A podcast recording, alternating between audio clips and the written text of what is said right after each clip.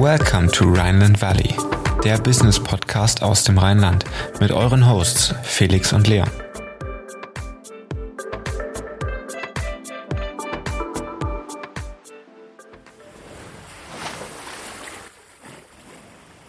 Unser heutiger Gast, auch bekannt als Easy B, ist ein deutscher Produzent, Keyboarder, DJ, Künstler und Berater im Bereich Jugendkultur, Urban Fashion und Marketing. Seine Karriere startete er als Musikproduzent Anfang der 90er Jahre. Klassische Werbung ist für ihn ein überholtes Konzept. Warum? Das erklärt er uns im Podcast. Herzlich willkommen im Rheinland Valley, der Business Podcast für zwischendurch. Heute mit Ismail Bulakmal. Hallo Easy. Hey Jungs, gutes Intro. Wir freuen uns, dass es heute geklappt hat. Und ich würde direkt mal reinstarten, beziehungsweise du darfst direkt mal reinstarten. Stell dich bitte einmal kurz vor. Ja, ich bin Ismail Isibe Bulakmal, bin äh, gebürtiger Marokkaner in Casablanca geboren, bin dann als Baby in das schöne äh, Regierungsviertel nach Bad Godesberg bekommen gekommen, weil meine Eltern äh, beruflich äh, da zu tun hatten. Und dann bin ich hier aufgewachsen, äh, aber äh, den habe den bilingualen Weg einschlagen müssen zuerst mal, weil ich ja kein Deutsch konnte. War dann zuerst auf einer belgischen Schule, später dann Gymnasium, dann mal auch Deutsch gelernt, gute Lehrer gehabt, äh, sehr schöne Zeit gehabt in der Schule und dann aber während der Schule schon meinen Beruf gehabt also meine Karriere gefördert sozusagen. Mit 13 ging's los. Da habe ich auch schon äh, Musik gemacht, habe gerappt, gespielt, immer am Computer alles gemacht. Dann mit äh, dem äh, Eintritt des 18. Lebensjahres habe ich direkt mein Gewerbe auch gemacht und bin seitdem selbstständig und äh, freu, bin eigentlich ganz froh, dass ich mir so meine Berufe immer selber entwickeln und aussuchen konnte. Und jetzt bin ich heute hier und darf äh, hoffentlich mein Wissen mit allen teilen, die es interessiert. Jawohl, super Intro aus Marokko direkt ins Rheinland. Das ist auch ein großer Sprung. Wir starten direkt mal rein. Du kommst aus dem Musikbusiness. Was findest du am Musikbusiness faszinierend? Was hat dich da reingezogen? Vielleicht kannst du darüber kurz was erzählen. Ja, also äh, das zuerst hat mich die Musik begeistert, weniger das Business. Und äh, die Musik ist etwas Magisches.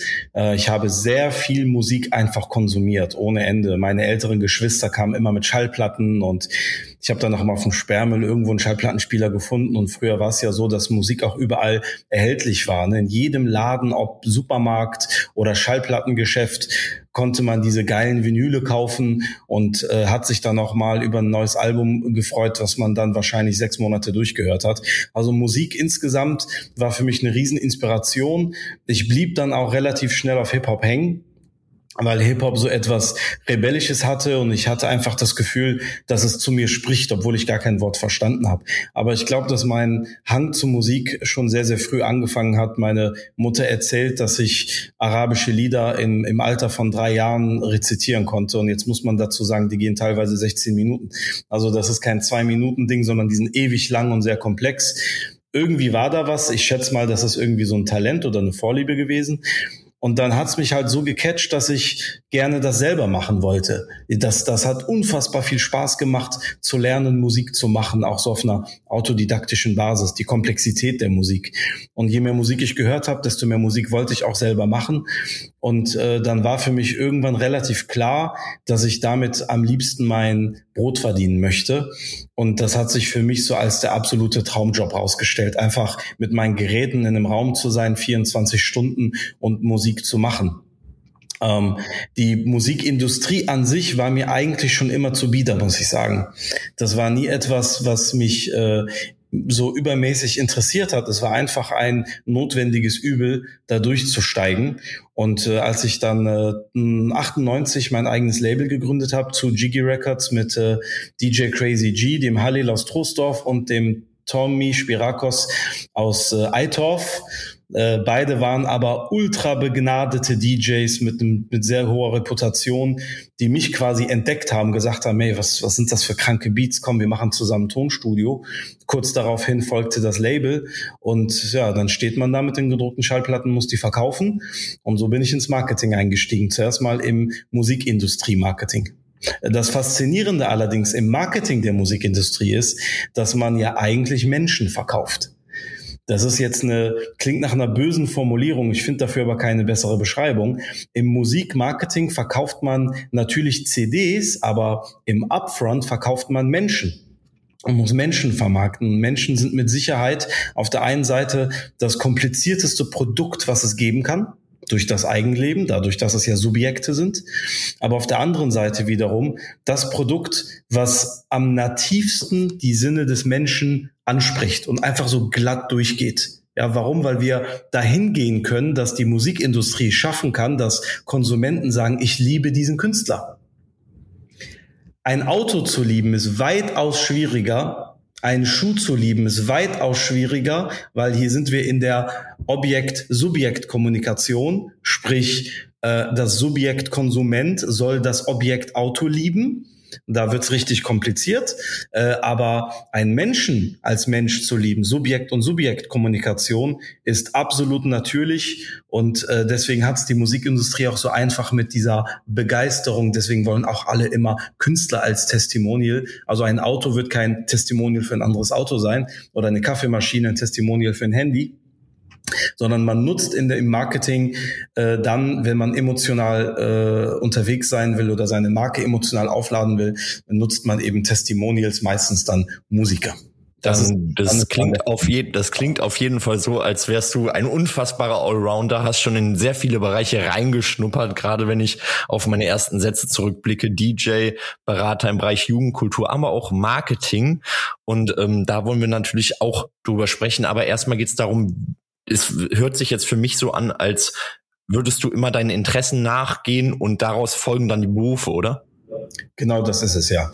Ich glaube fest daran, äh, entgegen dem, was jetzt heute momentan der Standard ist, ich glaube fest daran, dass man Menschen nicht in Berufe reinholen kann. Ich kann nicht optimal einen Beruf designen, ja, nach meinen wirtschaftlichen Zwängen oder nach meinen wirtschaftlichen Strukturen, die mein HR-Budget oder wer auch immer erlaubt, äh, und dann Menschen casten, die dann in diese Schublade rein sollen. Das ist auch schon per se so nicht optimal möglich. Viel optimaler, viel effizienter ist es, äh, Menschen kennenzulernen und zu schauen, was hast du für Stärken? Ich suche dir mal den richtigen Beruf bei uns. Ich glaube auch, dass das in der Menschheitsgeschichte, in den vielen Millionen Jahren der Menschheitsgeschichte immer so gelaufen ist. Man hat geguckt, wer kann was und dann hat man den genommen und hat den dann da eingesetzt, weil das andere umgekehrt kaum funktioniert hat. Und so ist es so, dass wir äh, zum Beispiel in der Marketingbranche viele Leute sitzen haben, die nicht mal kunstaffin sind also jeder Mensch ist kreativ,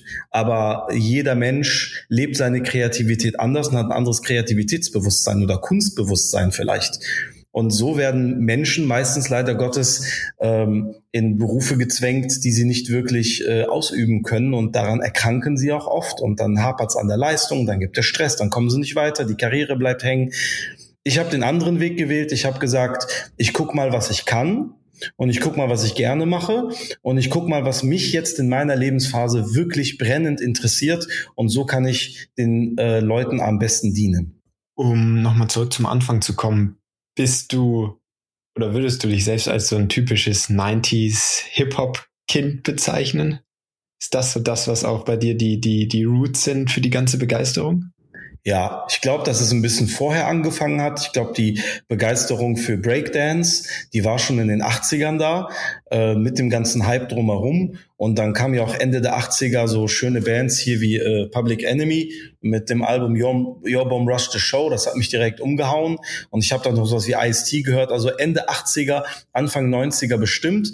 Da muss man nur dazu wissen, dass ich natürlich in den 80ern dann voll, in den 90ern dann voll im Saft war.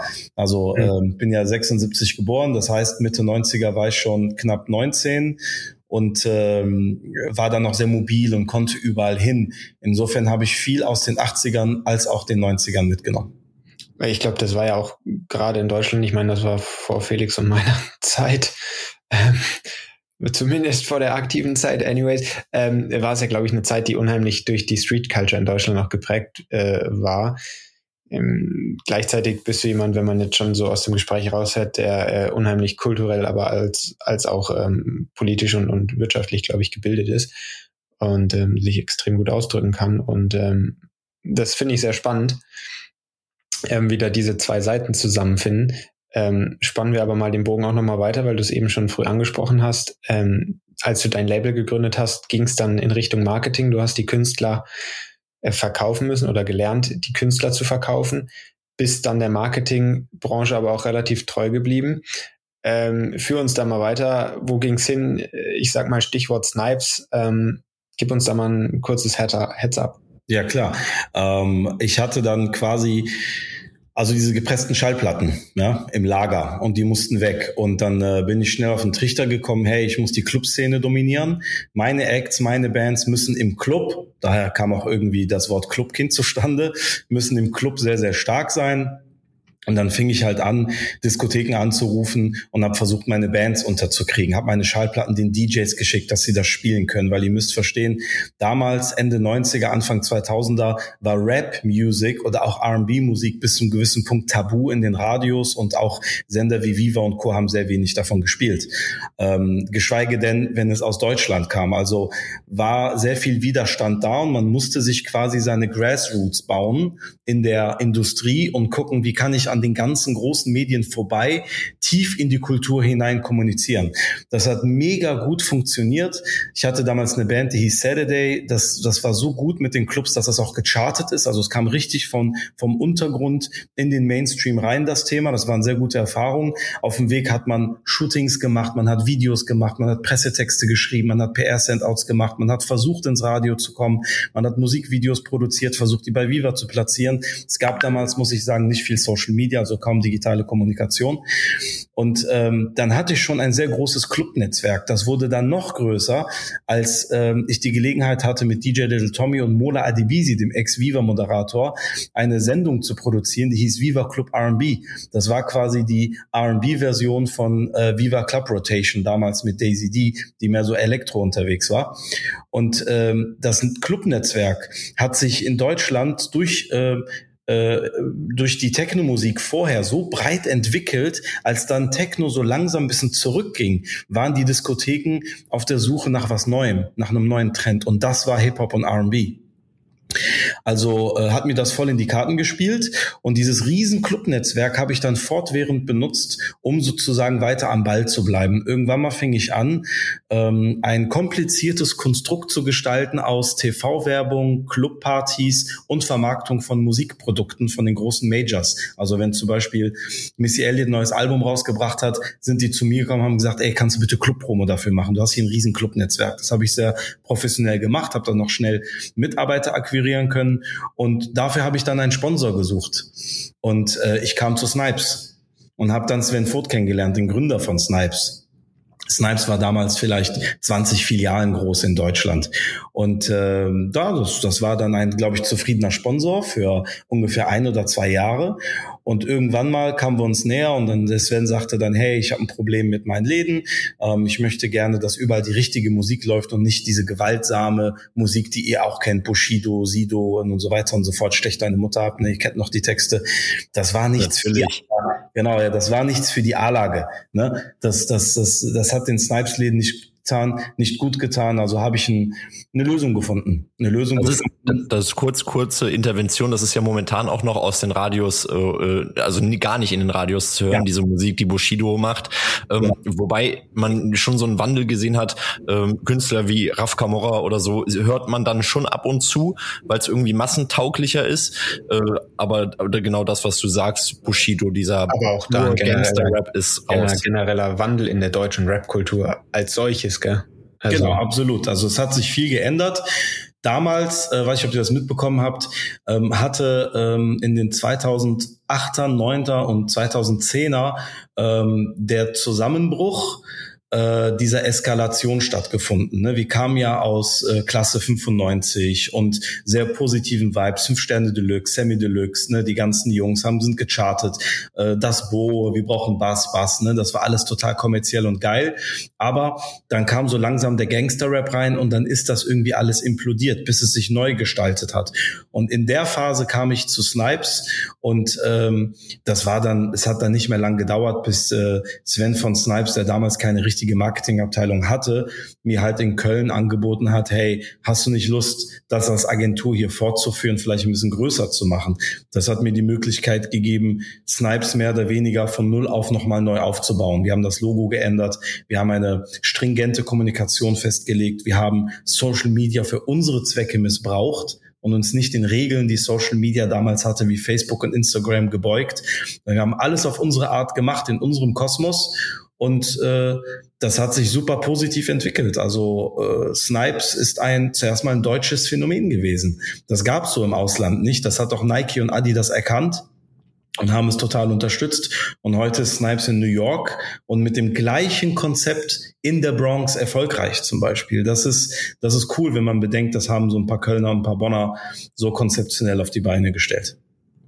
Äh, wir hatten gerade noch über das Thema Musik gesprochen, gerade in den Snipes Lens. Sven gesagt hatte, das funktioniert irgendwie nicht ganz so gut. Was ist dann daraus passiert? Gab es dann ein Projekt, das du begleitet hast?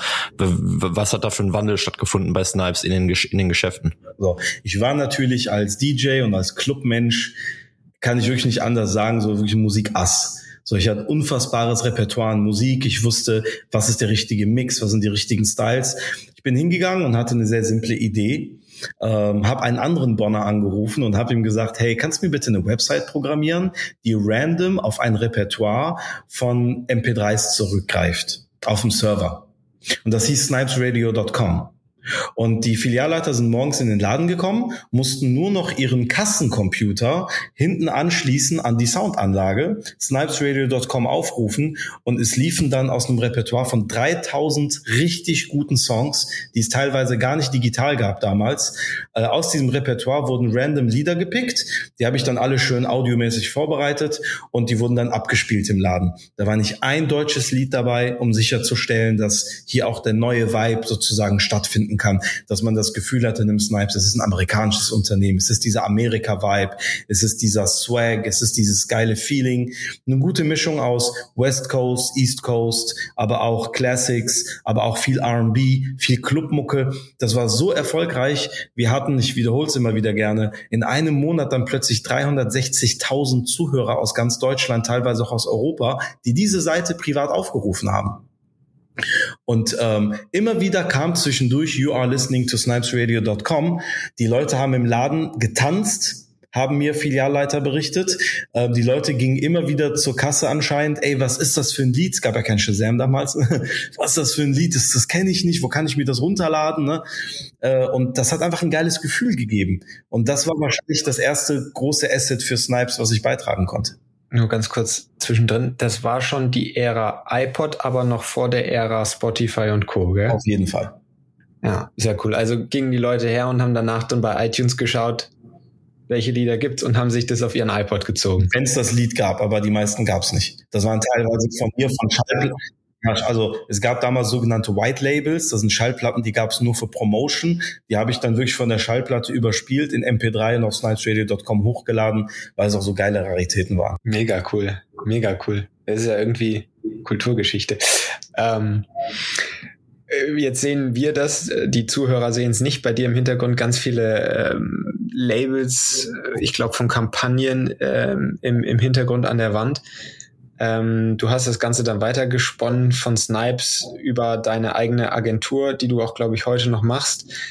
Ähm, was machst du genau? Was sind deine Kunden? Was ist dein Fokus? In welche Richtung ist es danach gegangen? War immer noch die Musik ein ständiger Begleiter oder? Ja, also Musik, äh, Musik kann man nicht aufgeben oder oder sein lassen. Ne? Das steckt einfach in einem drin. Aber ähm, ich habe dann einfach geguckt, dass ich erstens mal meine Agentur nicht vermarkte. Also das, das Modell der Werbeagenturen, so wie es heute existiert, war nicht meins. Ich habe mich auch gar nicht in der Konkurrenz gesehen, sondern ich habe einfach versucht, durch gute Leistungen mir einen Namen zu machen, so dass die Kunden dann auf mich zukommen. Und so kam zum Beispiel auch ein eBay dann auf mich zu über LinkedIn und hat mich angeschrieben, hat gesagt, hey, wir haben hier etwas und wir glauben, du bist der Richtige dafür. Auch über andere Kontakte kam Philip Morris auf mich zu also die äh, berühmte ICOS-Zigarettenfirma, ne? als Großkonzern und äh, wir arbeiten momentan an sehr interessanten Themen. Ähm, natürlich kamen auch äh, Konkurrenten, ist ja klar, ne? die äh, regelmäßig mal gepitcht haben, die musste ich aber dann meistens absagen. Heute aber betreue ich tatsächlich ein neues Projekt äh, von About You, das nennt sich Why Not. Das ist jetzt aber noch so in der Entwicklungsphase. Also diese Streetwear, Sneaker, urbane Kommunikationsgeschichte scheint so mein Markenzeichen zu sein, aber ich versuche das wirklich auf einem wissenschaftlichen Level auch zu machen. Ich mache das nicht alles nur noch so nach Gefühl, sondern ich suche nach den tiefsten und diebsten Fakten, die es gibt, die ich finden kann, um das, was ich tue, besser erklären zu können. Das heißt, es ist aber trotzdem noch der Fokus, okay, Musik, Fashion und nicht irgendwelche Themen wie äh, Essen oder, oder irgendwelche Food Products, die, die dann gehypt sind. Nee, es ist, es muss was mit äh, Authentizität zu tun haben. Also der Partner muss darauf hinaus sein, eine authentische Kommunikation zu führen. Ich würde ein Angebot, was jetzt nur darauf abzielt, irgendeine Kommunikation zu fahren auf einer kommerziellen Basis, die nichts mit der mit mit der Jugendkultur und dieser Kommunikation zu tun hat, könnte ich gar nicht annehmen, würde ich auch gar nicht annehmen. Das, das muss man dann noch wirklich sein lassen, weil es geht nicht ums Geld, es geht darum, was hinterlässt man eigentlich. Ähm, gibt es darüber hinaus noch Punkte, wo du sagst, okay, Authentizität, aber plus das und das, das macht eine gute Kampagne aus? Eine gute Kampagne ist, ist schwer zu ordnen. Ich glaube, dass ähm, die, die Struktur hinter einer Kampagne sehr, sehr gut sein muss. Ich glaube, dass das ist Punkt eins. Also wie gehe ich an die Sache ran? Ja, äh, wie, wie erreiche ich die Leute? Womit erreiche ich die Leute? Ich glaube aber, dass der größte Faktor in Sachen Kampagnen oder Kommunikation Sustainability ist. Du musst lange dabei sein, weil sich nur über den Faktor Zeit Vertrauen aufbauen lässt. Und wenn wir hier über Markenbindung sprechen, wie soll ich mich an jemanden binden, den ich nicht vertraue, der mal kurz da ist und dann plötzlich wieder weg ist? Ja, äh, und äh, die, die Langfristigkeit in der Kommunikation, das sich Zeit lassen, auch mal über Jahre, das führt wirklich zum Erfolg. Und ich glaube, dass erfolgreiche Marken das auch konsequent tun. Andere, die mehr auf den Markt reagieren, weil sie ganz schnell neue Zielgruppen erschließen wollen, scheitern oft, äh, wenn nicht kurzfristig, auf jeden Fall mittelfristig fällt dir auf Anhieb eine richtig negative Kampagne ein, wo du gesagt hast, boah, das habt ihr aber richtig versaut? Also das Ding ist, man kennt ja die Zahlen nicht. Ne? Man weiß ja nicht, äh, wer jetzt zahlenmäßig erfolgreich war oder nicht. Was ich aber sagen kann, ist, dass sich im Allgemeinen äh, die Werbebranche selber demontiert hat. Ja, also Ende des 19. Jahrhunderts fanden offiziell die ersten Werbekampagnen statt. Und innerhalb von 130 Jahren haben wir es irgendwie geschafft, die Werbebranche zu einer Branche der, ich sag mal soft gesagt, der Lügen zu machen. Wir als Konsumenten würden niemals eine Werbebotschaft blind glauben. Und das haben wir jetzt über Generationen gelernt. Vielleicht noch unsere Großeltern haben geglaubt, dass irgendein Waschmittel wirklich das und das ganz toll kann. Aber macht den Test an euch selbst, äh, wenn die Werbepause kommt. Wie viel Wahrheitsgehalt steckt für euch in, eurem, in eurer Wahrnehmung noch drin? Ähm, ich glaube, dass der für, dass auch für euch der Wahrheitsgehalt äh, während der Tagesthemen äh, im ARD viel höher ist als der Wahrheitsgehalt in der Werbepause, die danach kommt. Im Grunde genommen ist es leider so, dass so 99 Prozent der Werbespots überhaupt gar nicht glauben sollst. Das macht es noch schlimmer. Man kommuniziert schon so, dass das ja alles nur mit einem Augenzwinkern ist. Das kann man ja hinterfragen und sagen, wie sind wir dazu gekommen? Das hat, habe ich natürlich recherchiert und das hat natürlich alles extrem kapitalistische Gründe. Der ewige Wachstum, jedes Jahr muss mehr verkauft werden, mehr, mehr, mehr. Wenn noch ein paar andere Konkurrenten kommen, dann wird's eng. Dann steht irgendeiner morgens auf und sagt, okay, so am Rande der Wahrheit kann ich das ja auch irgendwie durchgehen lassen. Wir haben es auch geschafft, dass es keine gesetzlichen Regeln dazu gibt, dass äh, Werbeaussagen verbindlich sein müssen. Das, was eigentlich zwischen zwei Geschäftspartnern gang und gäbe ist. Ja, ein Bierdeckel reicht für einen Vertrag. Aber wenn Red Bull sagt, äh, ich verleihe Flügel, dann ist das vollkommen okay. Mein Lieblingsbeispiel ist immer, äh, jede elf Minuten verliebt sich ein, ein Paar auf Parship.de. Wenn man das auseinander nimmt, ist das der größte Schwachsinn, den es gibt. Woher die elf Minuten statistisch? Was heißt verliebt sich? Wird da online ein Ehevertrag unterschrieben? Was bedeutet überhaupt sich verlieben? Und dann auch noch auf einer virtuellen digitalen Plattform wie Parship.de. Das ist ja auch nicht der Fall. Wenn man das einfach mal als Konsument ein bisschen auseinander nimmt, stellt sich die Frage, warum nicht mit der Wahrheit werben? Und das ist das, was ich konsequent durchziehe. Und wenn ich die Wahrheit nicht formulieren kann, aus technischen Gründen, dann sollte ich am besten gar nichts sagen. Und das ist eine weitere kleine Erkenntnis von mir, dass der Text in der Werbung alles kaputt macht. Die optimale Werbung funktioniert ohne Text. Das heißt nur Bild und nur das Visuelle mit Musik und man lässt es dem Konsumenten in der Entscheidung, die Werbebotschaft zu interpretieren, wie er es möchte. Nur dafür muss man künstlerisch sehr begabt sein und affin sein und dieses Beherrschen von Musik und dem Audiovisuellen muss man wirklich drauf haben. Das haben wahrscheinlich viele Leute per Studium BWL und nebenbei noch Marketing nicht. Und deswegen landen wir immer in, in einer Werbeindustrie, die total textbezogen ist. Und die Texte hat man das Gefühl, werden teilweise immer länger. Nur die Leute, glaube ich, verstehen nicht ganz, dass je mehr sie reden, desto ungenauer oder uneffektiver wird leider die Werbebotschaft. Ja, vor allem die Komplexität der Werbetexte steigt und die Verwirrung der Konsumenten ebenso. Was am Ende einen abschreckenden Effekt hat, aber. Kleiner Fun Fact. Ja. Ähm, die Säugetiere kamen vor 200 Millionen Jahren. Die Säugetiere haben die nonverbale Sprache ja drauf genau wie wir. Und wir stammen von den Säugetieren ab. Die menschliche Sprache ist 150.000 Jahre alt. Das sind 0,07 Prozent in der Zeitlinie. Jetzt kann man sich schon fragen, was liegt dem Menschen mehr? Die verbale Kommunikation oder die emotionale, also die nonverbale Kommunikation. Ich bin auf jeden Fall ein Vertreter davon, dass die nonverbale Kommunikation die viel stärkere ist ja, und ähm, dass Texte eben nur von der Sache eigentlich ablenken und vor allem die Fantasie des Zuschauers total eingrenzen. Ist ja auch das, was bei zwischenmenschlicher Kommunikation, also durch Mimik und Gestik, die macht ja einen prozentual größeren Anteil in der Kommunikation aus als 80 Prozent verbale. 80 Prozent, ja. Genau. Und ähm, das ist ja schon ein Hauptindiz dafür, was dann auch auf die Werbung transferiert werden kann. Ähm, anyways, sehr, sehr, sehr spannender Punkt, ähm, glaube ich auch sehr, sehr valuable an der Stelle. Ähm, worauf ich jetzt nochmal eingehen wollte, weil wir eben bei, bei äh, misslungenen Kampagnen waren, vielleicht einmal eine Kampagne, die dir so im Kopf ist, muss keine eigene sein, die du besonders grandios gut fandest und vielleicht auch eine eigene, die du hattest, die dich besonders begeistert hat, die du super gern gemacht hast, die du super cool fandest? Ja, also ich fand meine persönliche Kampagne für Snipes und Chris Brown sehr gut, weil sie eine ähm, zeitlose Aussage hat, weil sie sehr, sehr deep ist. Ähm, ich fand auch die äh, Kampagne für Snipes und äh, Wu-Tang Clan sehr, sehr gut. Äh, ich bin stolz darauf, wie das ganze Thema rüberkommt. Also beide Kampagnen kann man sich beim YouTube-Kanal von Snipes auch angucken. Ähm, sehr interessant äh, dort sind auch die Kommentare und die, die Reaktionen der Zuschauer, wie, wie sehr sie das alles feiern und wie sehr sie das mitnimmt, alles, was da passiert in den Kampagnen.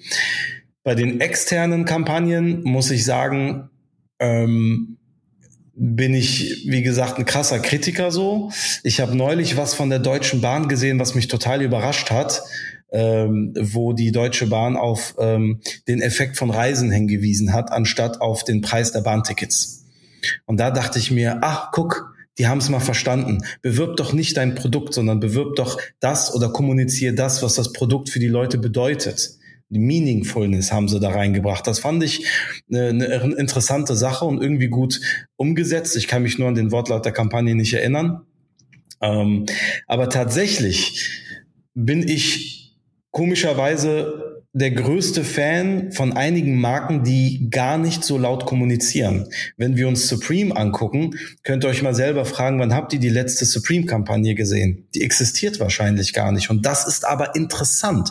Wie kann es die heißeste Marke der Welt sein, ohne eine Kampagne zu starten? Wie kann Louis Vuitton, von denen ich auch ein großer Fan bin, ohne einmal im Fernsehen gewesen zu sein oder auf einer Litfaßsäule in der Kölner Altstadt und trotzdem, jeder kennt diese Marke, jeder will es unbedingt haben. Das scheint was mit Zeit zu tun zu haben und mit Beständigkeit und Kontenance.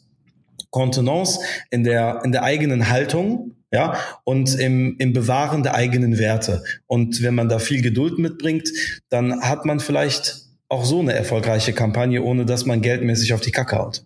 Aber da auch jetzt im Kontext Louis Vuitton auch die Visibility der Marke durch ikonische Person oder Darsteller, glaube ich, auch ein wichtiger Faktor, wo wir zurückkommen zum Anfang, was du gesagt hast, Subjekt-Subjekt-Beziehung, dass wenn man dann so eine ikonische Person, die bewundert wird, gesellschaftlich mit so etwas sieht, dass das eine ganz andere Beziehung zu einem solchen Produkt, was ja dann wieder ein Objekt ist, ähm, erzeugen kann.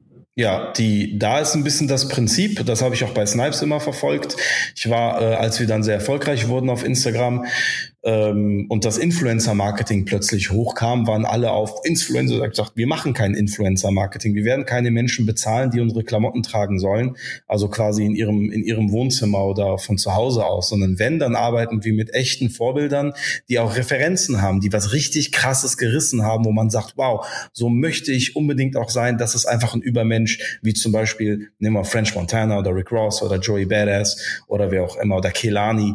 Das sind eben als Künstler Persönlichkeiten, die, ähm, die auch einen gewissen Einfluss haben und die auch Role Models sind.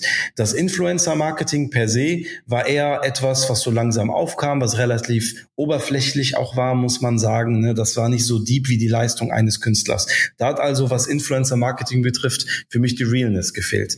Was ich aber gesagt habe, ist Influence the Influencer. Du musst als Marke so cool sein und so krass sein, dass der Influencer deine Marke braucht, um auf Instagram cool zu sein.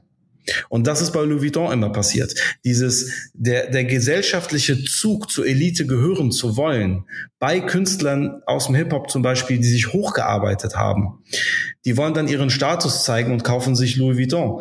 Ähm, ich weiß aus internen Kreisen, dass kaum jemand von Louis Vuitton wirklich bezahlt wird. Und das spricht für Louis Vuitton. Supreme übrigens auch. Die müssen niemanden bezahlen, der mit Supreme-Klamotten rumläuft. Das machen alle schön freiwillig, egal wie berühmt die sind. Easy, vielen Dank für das Interview. Hat sehr viel Spaß gemacht. Wir sind aber noch nicht ganz am Ende und French Montana war ein super Stichwort. Der ist nämlich nächstes Wochenende sogar in Bonn auf dem Panama Open Air Festival. Ähm, wir starten in unsere Private Insights. Wenn du bereit bist, sechs Fragen, kurze, knappe Antworten. Und wenn du ready bist, dann würden wir anfangen. Let's go. Alright, dann fange ich an. Ähm, erste Frage, du bekommst eine Anfrage eines Künstlers, für den du einen Song kreieren sollst. Welchen Künstler würdest du am liebsten begleiten? Donald Jones. Dann zweite Frage, du sollst eine coole Kampagne kreieren und dir das Konzept dazu überlegen. Welche Firma wird dich da besonders reizen? Nike. Cool. Und angenommen, deine kreierte Single wird Nummer eins und extrem gefeiert.